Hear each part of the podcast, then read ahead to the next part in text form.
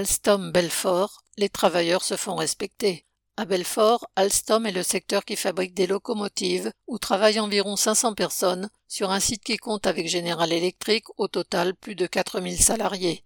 Depuis début janvier, la direction de l'Alstom a décidé de supprimer 11 jours de RTT sur 23 en échange d'une diminution du temps de travail de 20 minutes par jour. Pour les travailleurs, c'est tout simplement un jour de congé que le patron leur vole. Cela d'autant que les horaires des bus qui transportent les ouvriers en horaire d'équipe ou de journée n'ont pas changé, donc l'amplitude horaire journalière reste la même qu'avant le passage à 37 heures. La colère couvait depuis un moment. Mardi 9 janvier, les syndicats CGT, CFDT et CGC ont appelé à une journée de grève. 120 travailleurs ont répondu à l'appel et la grève a été reconduite pour le lendemain où, l'après-midi, la direction a engagé des discussions avec les syndicats.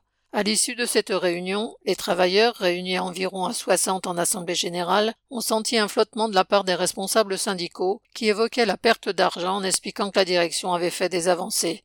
Mais les grévistes ont réaffirmé que la seule chose qui comptait était le maintien des 11 jours de RTT volés. Du coup, la grève a été reconduite pour le lendemain. Jeudi 11 janvier après-midi, les responsables syndicaux ont réaffirmé devant l'Assemblée générale que la direction avait fait des propositions. Une quinzaine de grévistes sur une quarantaine de présents ont voté pour continuer la grève et finalement la reprise a été décidée. Mais contre toute attente, le vendredi matin suivant, une trentaine de soudeurs ont de nouveau débrayé et entraîné une dizaine d'ouvriers en faisant le tour des ateliers. Suite aux menaces de sanctions, ils ont dû arrêter la grève.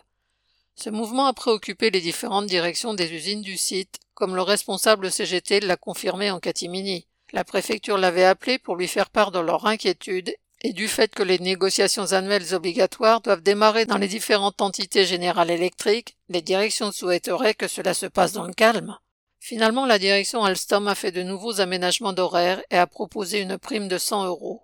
D'autres réunions sont prévues avec elle et avec la participation de grévistes, et bien sûr, chacun suivra les affaires de près. Même si les grévistes n'ont pas obtenu ce qu'ils voulaient, ils se sont au moins fait respecter et ont fait reculer la direction. Correspondant Hello.